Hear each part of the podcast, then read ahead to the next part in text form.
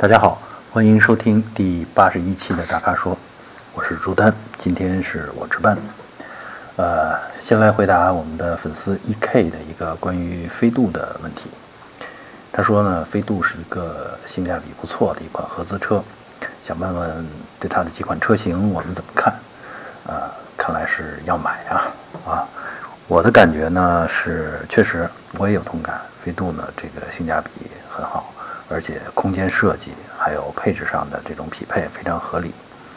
呃，我看了一下，大概有四款车型。呃，除去手动的之外，哈，手动确实目前在大城市里呃比较累。那剩下的三款呢都是 CVT。呃，是这样的，它有一款顶配叫做领先型。啊，那我看了看，那基本上能装在小车上的各种配置基本都有了。啊，像 ESP 啊，什么自动空调啊，啊天窗啊，啊这些东西都有了，还有倒车影像之类的。嗯，但是我觉得四呃飞度这个车本身车比较小，大概也就四米车长。那其实呢，这个呃倒车呢，只要有雷达就够。呃，这款领先型呢，就是它的顶配车型呢，我看最有吸引力的可能是 ESP 和蓝牙免提。啊，至少在我心目当中，这两项配置是对安全很重要的。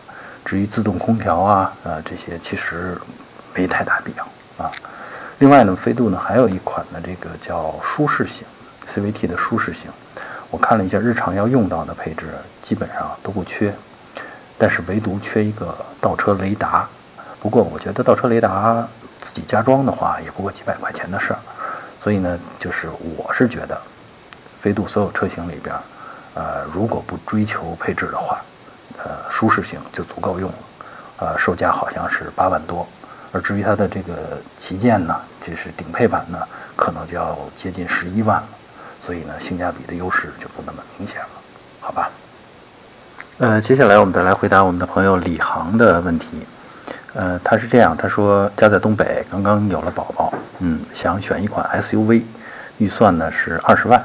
但要求在后排安装儿童安全座椅之后，还能坐下两个成年人。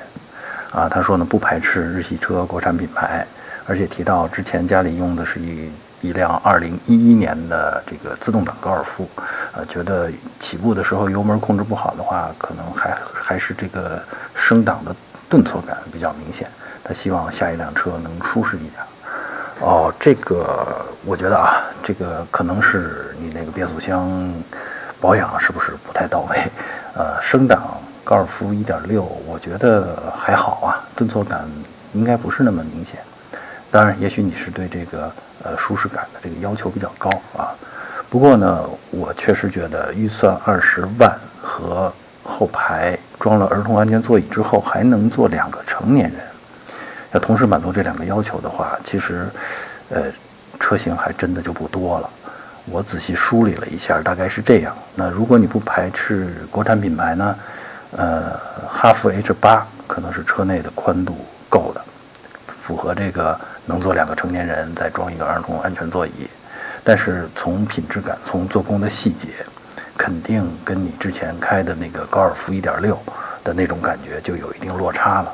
所以我也不是特别推荐你的下一辆车能够，呃，选这个哈弗 H 八。另外呢，我是觉得这个像咱们仔细梳理了一下呢，就是我觉得，呃，要实现这个要求，如果后排座椅的坐垫能够实现前后移动的话，或许会好一点。因为人并排坐的时候呢，可能肩部是感觉是最挤的，最因为肩肩部的尺寸最宽。当座椅能够前后错动一定距离呢，哪怕错动个十公分、十几公分，让让这个乘坐者肩部能够前后错开，哎，感觉会舒服得多。那符合这个条件的呢？我看了一下，如果又是要求是 SUV，又是要求在二十万元左右，那斯柯达的液体差不多可以实现这这个要求。呃，当然了，咱斯柯达不是这种大牌的这种 车型，可能你会有一定的顾虑。呃，其实我觉得还可以有另一种思路，就是说，如果你不要求是四驱的话，比如说像大众途安这种车型，啊，最近新上市的途安。其实它的第二排空间，呃，比液体还要好，而且也是能够坐垫前后调节的啊。甚至呃，等你家宝宝大了以后，它的那个坐垫上还有一个专门为儿童乘坐设计的一个装置，就是说让你免去安装儿童安全座椅，啊，这样你后排坐两个成年人，再坐一个儿童，那那个那个儿童位是带有相关保护措施的啊，那这个要求呢就能够比较顺利的实现。呃，另外都总结完了以后，我发现其实确实这两个要求同时实现挺难。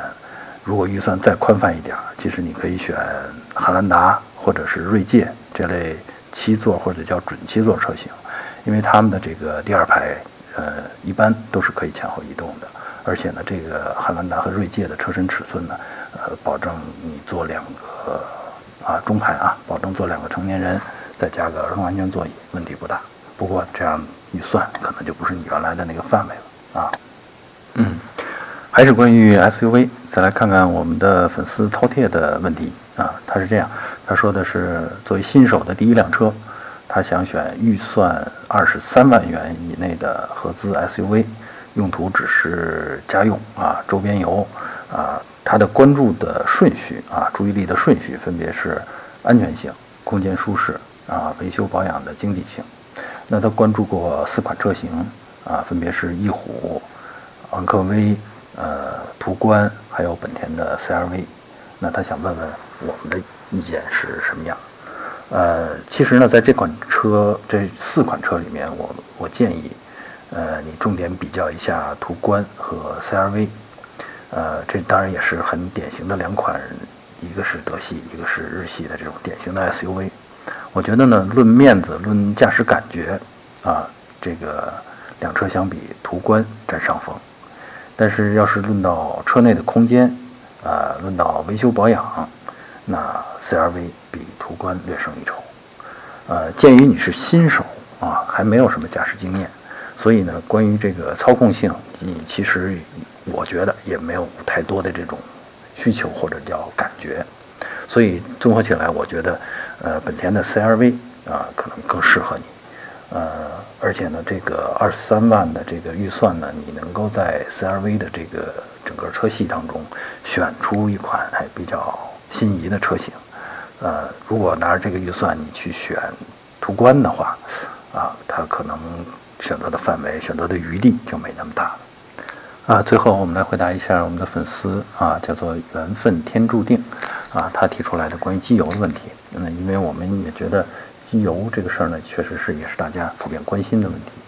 呃，他的问题是这样，就是说他想咨询我们一下，这个国外的这个进口品牌的机油和国产品牌的这种机油在质量上差别究竟有多大？啊，哪个更好一点？啊，另外呢，他说呢，如果是呃国内车，我估计指的是自主品牌的车型啊，他说是买国产机油好，还是用进口机油好？啊？另外就是他提出一个具体的例子，就是说，那到了夏天了，啊，我的机油是用五 W 杠三零呢，还是用五 W 杠四零呢？啊，呃，我觉得是这样，就是先说这个他最后的这个问题，那五 W 三零和五 W 四零是什么意思呢？这个 W 前面的那个数字五，指的是它在低温这种油在低温下的流动性，这个数字越低啊，它的低温下的流动性就越好。W 后边的那个数字，那三零呢或者四零呢，它是指在高温下，呃，附着力，也就是说在高温下它不变稀的这个能力，那这个数字是越越高越好，对吧？比如说，那可能是五 W 五零这个粘度范围比较宽的这种油是最好的。至于到了夏天，其实我觉得冬天我们可以用低温流动性好的那种油，也就是说用五 W 三零，而到了夏天呢，我们要。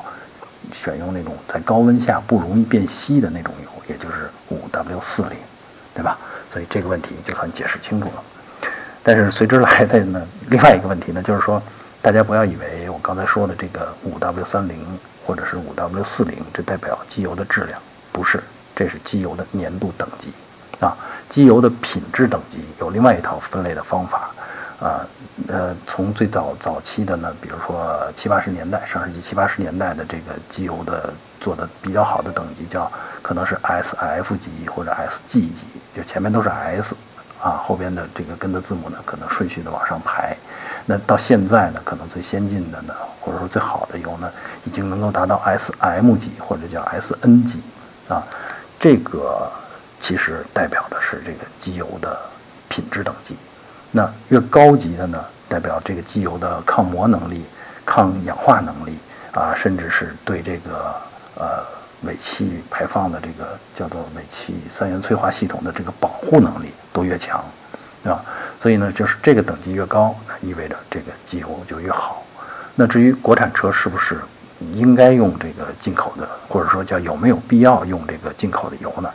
其实这个问题是这样，就是无论国产还是进口，机油本身的好坏不取取决于它是国产还是进口，而是要看它的质量等级。